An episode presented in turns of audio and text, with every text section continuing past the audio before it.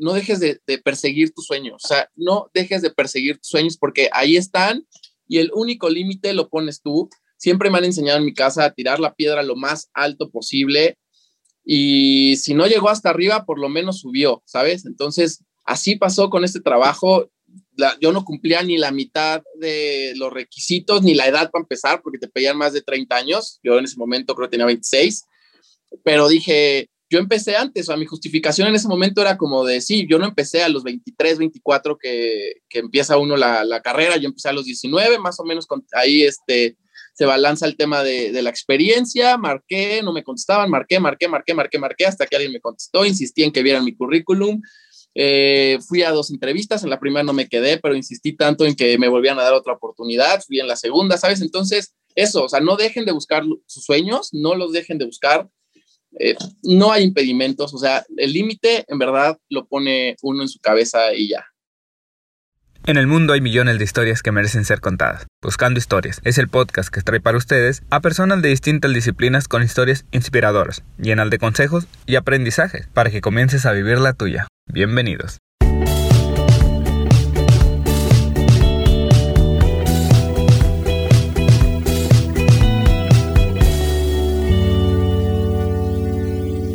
Bienvenidos a una nueva historia. En este episodio hablaremos sobre Antonio Betancourt, un joven mexicano que ha logrado trabajar como productor en los principales medios de comunicación de habla hispana. Actualmente es productor en Televisa Digital. Acompáñanos a escucharlo. Algunas personas desde pequeños desarrollan sus pasiones. En el caso de Antonio, su curiosidad lo llevó a vivir en un mundo donde los rollos de papel eran las cámaras de video y al crecer viendo la televisión desde niño, supo identificar que su sueño era trabajar en la tele. Pues mira, la realidad es que desde chiquito yo siempre traía en la sangre el tema de, bueno, no en la sangre, en el espíritu, en el alma, eh, esta onda de la televisión y de crear contenido. O sea, yo recuerdo perfecto que con los conos, bueno, con, con los eh, tubitos estos del papel de baño, yo jugaba que eran mis cámaras de video y con las cajas de zapatos les hacía un hoyo y ahí lo metía. O sea, en verdad estoy hablando de que tenía yo 7, 8 años. O sea, como que ahí siempre me gustaba jugar justo a ese tipo de cosas. Me gustaban también mucho las novelas de los niños, eh, Amigos por Siempre, Aventuras en el Tiempo, y yo siempre me preguntaba, o sea, yo las veía y me preguntaba, ¿cómo hacen que el perro hable? ¿Cómo hacen que esto suceda? O sea, no tanto las disfrutaba, sino yo trataba de analizar cómo, cómo es que, que, que, se hacía ese tipo de cosas. Entonces yo siempre quise y siempre sabía que tenía que trabajar en la tele, no sabía hasta ese momento qué es lo que se tenía que estudiar, pero, o sea, yo ya tenía muy claro a, qué me quería dedicar. O sea, ya sabe uno desde chiquito si quiere ser doctor, bombero, policía, yo sabía que quería trabajar en la tele desde chiquito.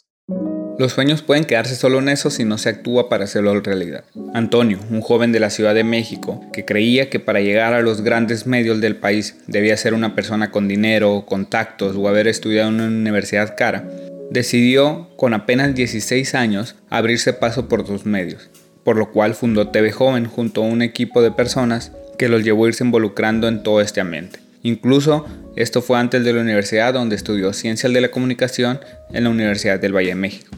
Gracias a TV Joven y sus ganas de estar en los medios, ha logrado trabajar para los principales medios de habla hispana en Latinoamérica, como TV Azteca, Televisa, Telemundo, entre otros. Pues mira, la verdad es que fue un camino muy largo. O sea, yo, yo crecí un poco con la idea de que entrar a trabajar a la televisión era, era algo muy difícil, prácticamente imposible. Era algo para la gente que tenía dinero, para la gente que tenía contactos, para la gente que venía de universidades muy caras y yo entendía que, que, pues yo no estaba en ninguno de, de, de esas opciones y justo yo traté de, de, crear mi propio camino y fue que a los 16 años yo construí un medio de comunicación que se llama TV Joven, que hasta la fecha ahí seguimos haciendo algunas cositas y que de ahí salimos grandes comunicadores, que ahorita todos, todos, absolutamente todos estamos trabajando en distintos medios. Entonces, desde los 16 años yo me empecé a involucrar en conferencias de prensa, en alfombras rojas, en entrevistas exclusivas. Evidentemente íbamos ahí en el camino aprendiendo a editar, a hacer entrevistas. O sea, tengo eh, anécdotas eh, para echar al cielo de, muchas cosas, porque al final fue relacionarme desde, desde los 16 años con las disqueras, con las casas productoras, con medios de comunicación realmente grandes. eh, terminamos organizando nuestras propias entregas de premios. O sea, la verdad es que eh, justo mi primer acercamiento con los medios fue a través de TV Joven. Después, ya cuando entro a la universidad, eh, yo entro a los 19 años a la universidad y a partir de la mitad del segundo semestre es que empiezo a trabajar en, en TV Azteca y de ahí ya trabajé, la verdad es que he trabajado en las televisoras más importantes de, Latinoamérica, de habla hispana, he trabajado para Telemundo y Entertainment, Claro Sports, digo, en TV Azteca y ahora en Televisa. Entonces, este, pues sí, ya son muchísimos años en los que he estado en los medios. Trabajé un ratito también en Radio Fórmula, ahí en Coyoacán. Eh, pues justo yo tendría como 18 años y literal lo que hice fue irme a parar allá afuera de Radio Fórmula a ver quién quería alguien que le ayudara pasó eh, una conductora, ella dijo, sí, yo necesito a alguien que me esté ayudando eh, a pasarme hojas, los refrescos, el agua, pasar a los invitados, acompañarlos al baño, bla, bla, bla. Y justo ahí fue donde tuve como mi primer acercamiento con un medio de comunicación real, eh, que fue justo en Radio Fórmula, pero estuve muy poco tiempo. Yo creo que estuve como cuatro meses porque la radio no me gustó, no, no, no, no existía esa magia que yo buscaba. Para llegar lejos debes prepararte, y eso implica aprender nuevas habilidades, reconocer tus debilidades y trabajar en ellas. Antonio nos cuenta cómo ha tenido dificultades para ser jefe, aunque reconoce que es un buen líder con su equipo, pues utiliza un arma muy poderosa que es la empatía, poniéndose en los zapatos de los demás. Trabajar en los medios es una labor de muchas relaciones, pero Antonio no suele ser muy sociable, pero ha logrado trabajar en eso gracias a algunos cursos que lo han llevado a tener buenos resultados.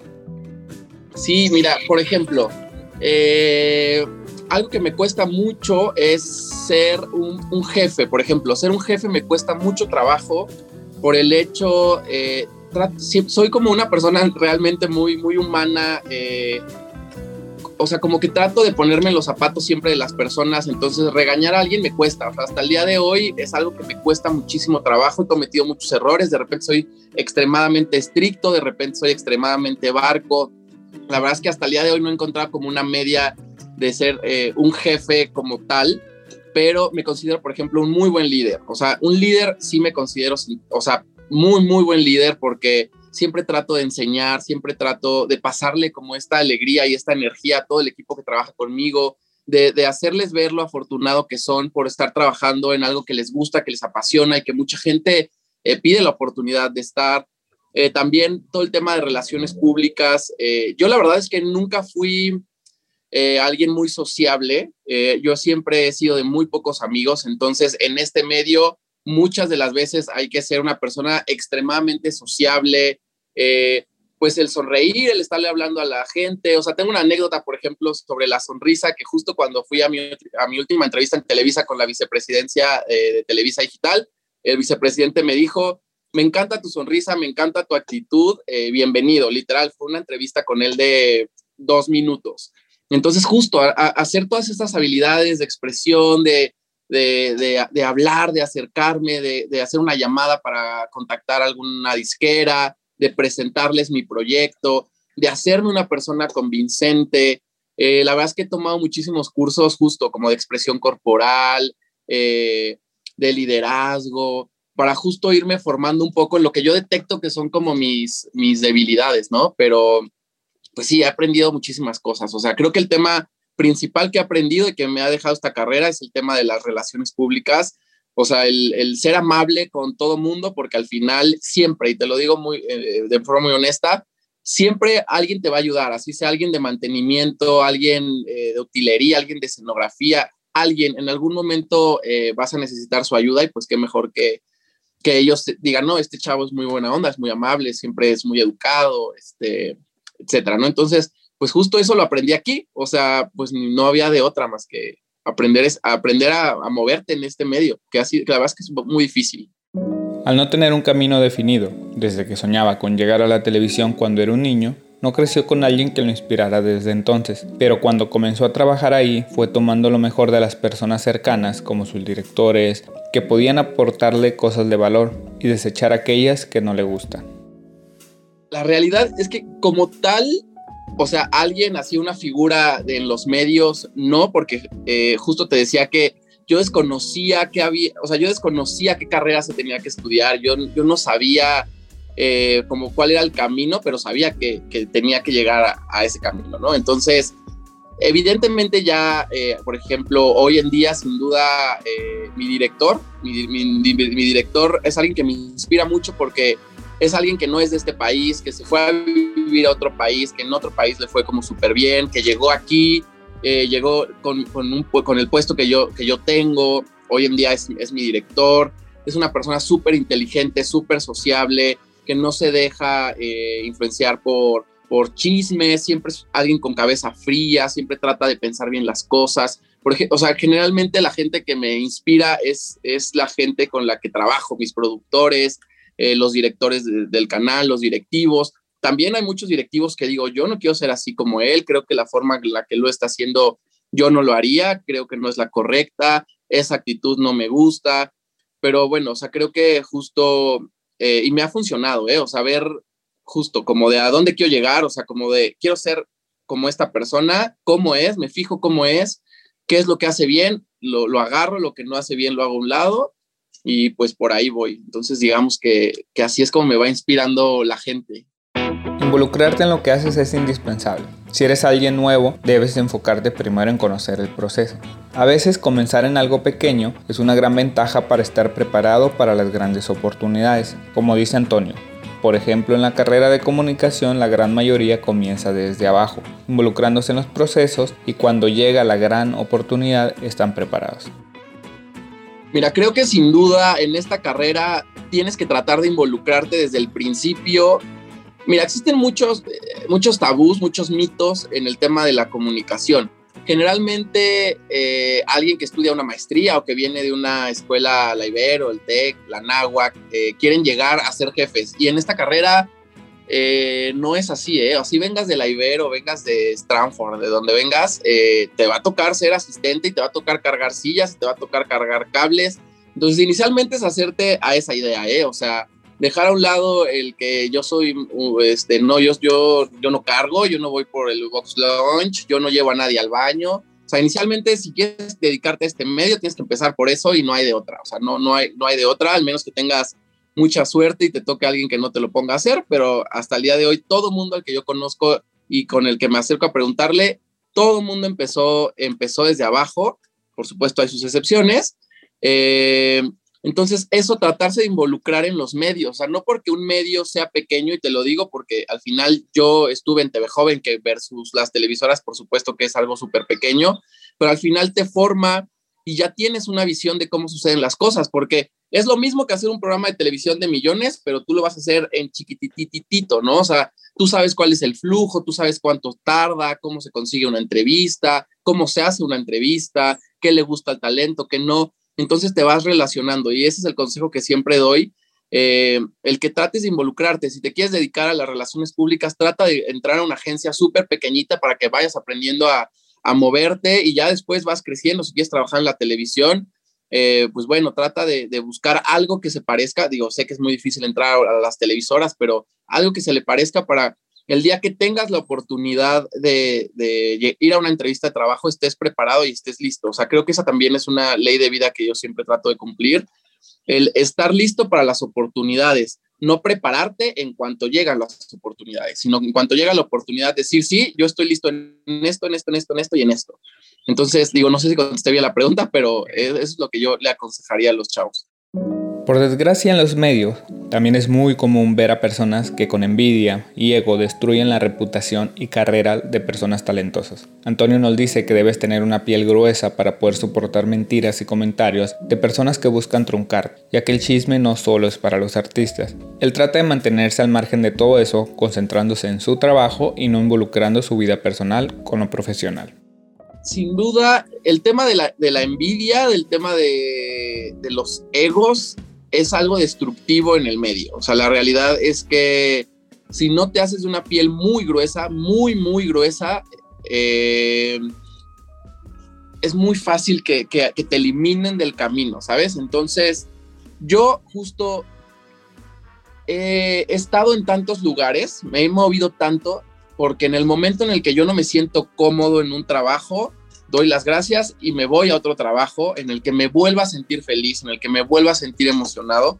Entonces, Sí, por ejemplo, la primera vez que me fui en Azteca, esto es algo que, que, no, casi no cuento, pero yo cuando me fui de Azteca, que fue exactamente al año en el que yo estaba trabajando ahí, fue porque a mí me suben eh, de coordinador eh, en el área en la que yo estaba y había una persona, eh, que tenía ya ocho años en el área y nunca lo habían subido, pero pues porque era alguien impuntual, que llegaba siempre tarde, por supuesto que era mucho más grande que yo.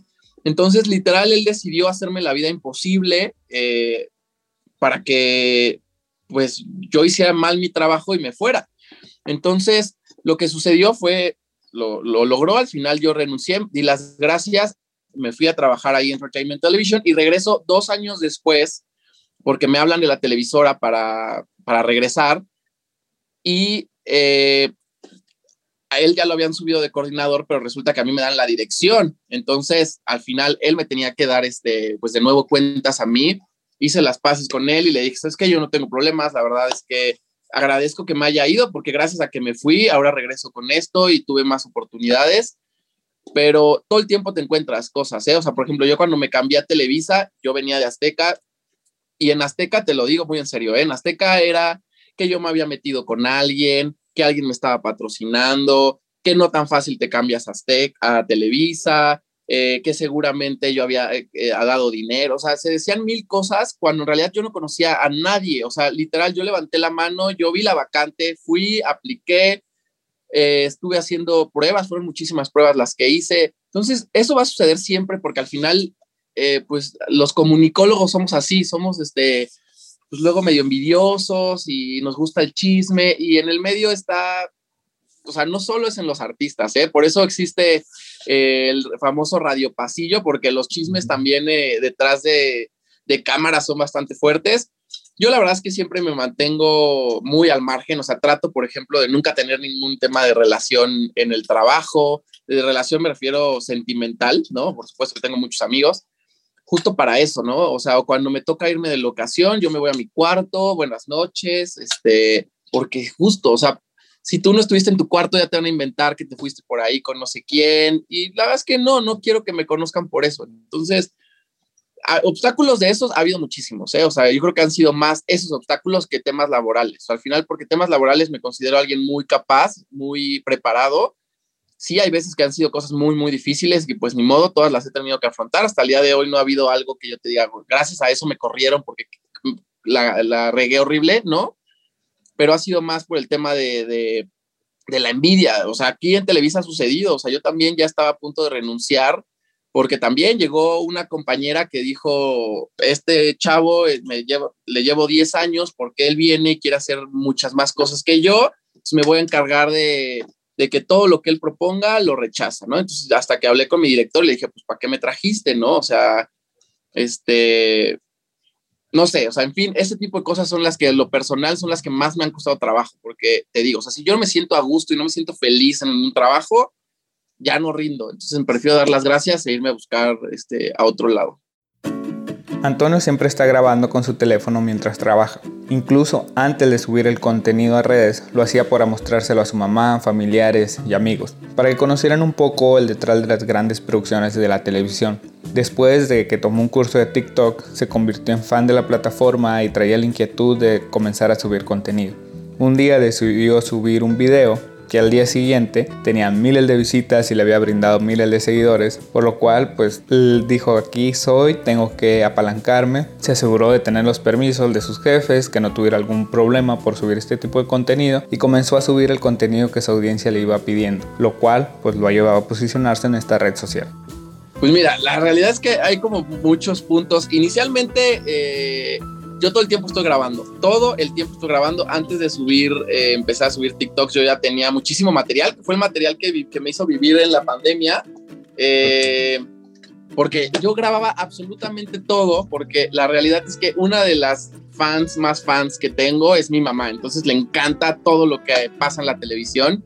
Y yo, justo lo que ves en TikTok es lo que yo le, enseñaba a mi mamá, como, mira mamá, estos ladrillos son tal cosa, o tengo el grupo familiar y miren, esto se hace así, ¿sabes? Eh, obviamente no, pues no los veo muy seguido, entonces eh, pues mi forma de compartirles un poco mi trabajo era eh, a través de estos videos, también a, muchos amigos, en algunos momentos la va también eh, con personas que, que, salgo, también pues les cuento un poco de lo que voy haciendo día a día y justo les voy contando como, oye, ¿sabías que tenemos un Starbucks en nuestro trabajo? ¿Sabías que pasa tal cosa? Y ya, entonces justo eh, de Televisa, me recuerdo perfecto, en marzo nos mandaron a un curso, el 5 de marzo, no me recuerdo, a las oficinas de TikTok. Entonces ahí pasó la reforma y eh, pues yo descargué TikTok porque dije, no quiero ser el burro que no sabe cómo funciona la plataforma la descargo, empiezo a hacerle ahí algunos movimientos, grabo un video que lo, que lo subí eh, y ya, entonces tomo el curso, más o menos aprendí cómo era, este, meses después, cuando ya, ya estábamos a mitad de pandemia, fue en, en, noviembre, cuando yo empecé a subir videos, yo ya era muy fan de la plataforma, o sea, yo ya veía y veía y veía contenidos, y la verdad es que yo ya traía la espinita de empezar a subir este tipo de cosas. Pero eh, recuerdo perfecto que el primer video que subí fue el del foro secreto de Televisa, que era un foro subterráneo, ¿no? Entonces yo le quería poner música a ese video y la forma más fácil de hacerlo era a través de TikTok. Entonces lo que hice fue, fue subirlo, eh, pues no había forma de descargarlo hasta publicarlo, tenía un seguidor, o sea, en realidad no tenía nadie que me seguía. Eh, lo subí, lo publiqué, lo descargué el video, lo mandé a quien se lo tenía que mandar, este, y ya. Eso habrá sido a las 8 de la noche, me acuerdo que fue un día festivo. Al otro día me toca ir a San Ángel, eran dos de la tarde y yo abro la aplicación y 300 mil visitas, ya 8 mil seguidores, no sé cuántos comentarios. Y ya, por un tema de estrategia y por un tema de experiencia, dije, es el momento, o sea, es el momento en el que debes de agarrar este boom, porque si te esperas una semana, te esperas días, ya, vámonos de caída. Y sí, justo gracias, gracias a Dios yo estaba en San Ángel, empecé a grabar más cosas, eh, le empezaron a ir bien, 80 mil visitas, 100 mil visitas, empezaron a crecer los seguidores y yo justo ya hablo con, eh, con, mi director y le digo, oye, este, pues mira, subí un video, pero pues yo no creí que lo fuera a ver tanta gente, ¿hay algún problema con esto? Me dijo, no, ninguno, nada más trata de que, pues evidentemente, cuidar el tema de la confidencialidad. Fue como, ah, perfecto, entonces justo de ahí ya por un tema de estrategia, por un tema de experiencia, ya diario empezaba a subir dos que tres videos, fui agarrándole la, la onda a la plataforma, sabía, ya empecé a saber qué le gustaba a la gente, qué es lo que quería ver, eh, qué es lo que no le interesaba tanto, y ya justo hasta pues el día de hoy, que ya son casi 750 mil seguidores, y la verdad que en muy poco tiempo, te digo, yo empecé en, noviembre y la verdad es que también agradezco todo el apoyo que me dan mis jefes, la empresa y, pues el chance de estar entrando a todas las producciones ahí para llevarles eh, todo lo que pasa detrás de cámaras. Y la verdad es que justo, justo lo que te decía hace rato, como me trato de llevarme bien con todo mundo, pues ya llego con la gente de utilería que ya me conocen, con la gente de maquillaje que ya me conocen. Y como siempre, si fui muy amable, pues les digo, oye, cuéntame un poquito de cómo se hace esto. Oye, cuéntame esto. Oye, ayúdame a entrar a tal foro. Oye, dime con quién hablo, con quién, con quién le puedo preguntar para hacer tal video. Y ya, entonces también ellos me van ayudando, etcétera. Entonces, este, pues así, a grandes rasgos, así fue como empezó el tema de, de crear contenido para TikTok.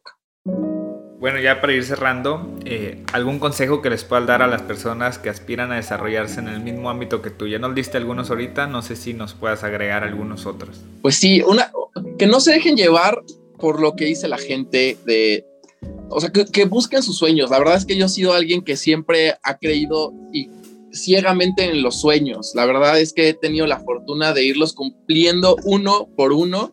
Siempre trato de fijármelos. Entonces, sé que a veces que es muy frustrante porque a lo mejor eh, la gente va a decir, sí, desde tu postura dices, sí, cumple un sueño y fíjate una meta, pero no tienes los obstáculos que yo, seguramente, seguramente así es, pero este sería uno, uno, de los consejos más grandes que, que, yo podría darle a alguien. No dejes de, de perseguir tus sueños, o sea, no dejes de perseguir tus sueños porque ahí están y el único límite lo pones tú. Siempre me han enseñado en mi casa a tirar la piedra lo más alto posible y si no llegó hasta arriba, por lo menos subió, ¿sabes? Entonces, así pasó con este trabajo. yo no cumplía ni la mitad de los requisitos, ni la edad para empezar, porque te pedían más de 30 años. Yo en ese momento creo que tenía 26, pero dije, yo empecé antes, o sea, mi justificación en ese momento era como de, sí, yo no empecé a los 23, 24 que, empieza uno la, la, carrera, yo empecé a los 19, más o menos con, ahí este, se balanza el tema de, la experiencia, marqué, no me contestaban, marqué, marqué, marqué, marqué, marqué, hasta que alguien me contestó, insistí en que vieran mi currículum, eh, fui a dos entrevistas, en la primera no me quedé, pero insistí tanto en que me volvían a dar otra oportunidad, fui en la segunda, ¿sabes? Entonces, eso, o sea, no dejen de buscar sus sueños, no los dejen de buscar. eh, no hay impedimentos, o sea, el límite en verdad lo pone uno en su cabeza y ya. ¿Cuál es la habilidad más importante para ti que cualquier ser humano debería de tener? Uy, yo creo que la perseverancia, o sea, ser como súper perseverante en todo es algo que, o sea, es algo que yo, yo, yo generalmente no, no dejo que, que, me llegue un no. Siempre es, ¿por qué no? Y vamos a hacerlo. Y mira cómo sí se puede. Y mira cómo se hace. Entonces hay que ser súper perseverante en esta vida. Y creo que es una virtud, ser feliz, disfrutar, este, disfrutar los días. Hay días difíciles, pero bueno, ya vendrá uno fácil y ya te reirás de lo que pasó y simplemente se te va a olvidar. ¿Alguna recomendación que nos puedas hacer? ¿Alguna película, serie, programa, algo que a ti te haya marcado y que, que pudiera inspirar a otras personas? Uy, pues mira, fíjate que esa nunca me la habían hecho, no la tengo tan estudiada. Pero, este, pues yo la verdad es que yo soy mucho de ver series en español porque justo me gusta este, disfrutar, o sea, yo, yo soy, o sea, yo no soy tan, este, ¿cómo se dice? Tan profundo en las series que digo, no, esta serie es increíble, o sea, en realidad a mí me gusta por ejemplo, todas las series mexicanas de Netflix, me gusta Élite, me gusta mucho La Familia Peluche, me gusta Vecinos, eh, Una Familia de 10, o sea, ese tipo de contenidos es el que yo disfruto y me, me, gusta mucho, me gusta mucho ver YouTube, ver a los youtubers, videos de viajes, me encanta, o sea, es algo también que me encanta, entonces, este, pues eso, este, ven, a Netflix, vean las series que le gustan, eh, yo soy muy fan de Élite, soy muy fan de The Walking Dead también, eh, y ya, creo que ya. ¿A quién admiras, Antonio? ¿A quién admiro? No, sin duda eh, a mi mamá. O sea, creo que creo que ha sacado a dos hijos muy, muy, muy exitosos y, y, sola. Entonces, sin duda, este, quiero yo conseguir a una esposa como ella, tan, tan trabajadora. Ok, genial. Y ya por último, por favor, compártenos eh, tus redes sociales, dónde te pueden encontrar, cómo te pueden contactar. Pues mira, justo ahorita eh, abiertas, digamos, solo tengo Instagram y TikTok. En las dos me encuentran como Antonio Betancourt. En TikTok, Antonio-medio Betancourt. Y en Instagram, Antonio-betancourt. Eh, y ya, listo. Así, esas son mis únicas redes sociales. Y en YouTube está el canal de TV Joven, que es el que tengo vinculado a mi cuenta de TikTok, en donde estamos subiendo ya de vez en cuando alguna entrevista, porque como te decía hace ratito, ya todos los conductores que están ahí, por ejemplo, Daniela, la bebecita, no sé si lo ubicas, este, empezó en TV Joven, Chema, que trabaja ahorita en Venga Alegría, este, y sale a cuadro, en fin, muchos de los conductores que, que estuvieron ahí hoy ya son influencers muy grandes ya trabajan en los medios, pues ya no hay tanto tiempo para subir cosas, pero este, pues ahí es, ahí hay mucho material por si lo quieren ver. Espero que les haya gustado la historia de Antonio Betancourt. Escríbenos en nuestras redes sociales qué fue lo que más te gustó e inspiró. Y si te gustaría que contemos la historia de una persona que admiras, nomínala en los comentarios. Nos encuentras como Buscando Historias. Gracias por escuchar esta historia. Ayúdanos a compartirla con alguien que le servirá de inspiración y aprendizaje. Si tienes una historia para compartir, por favor contáctanos en nuestras redes sociales o bien a nuestro correo buscandohistorias.gmail.com. Nos escuchamos en nuestra siguiente historia.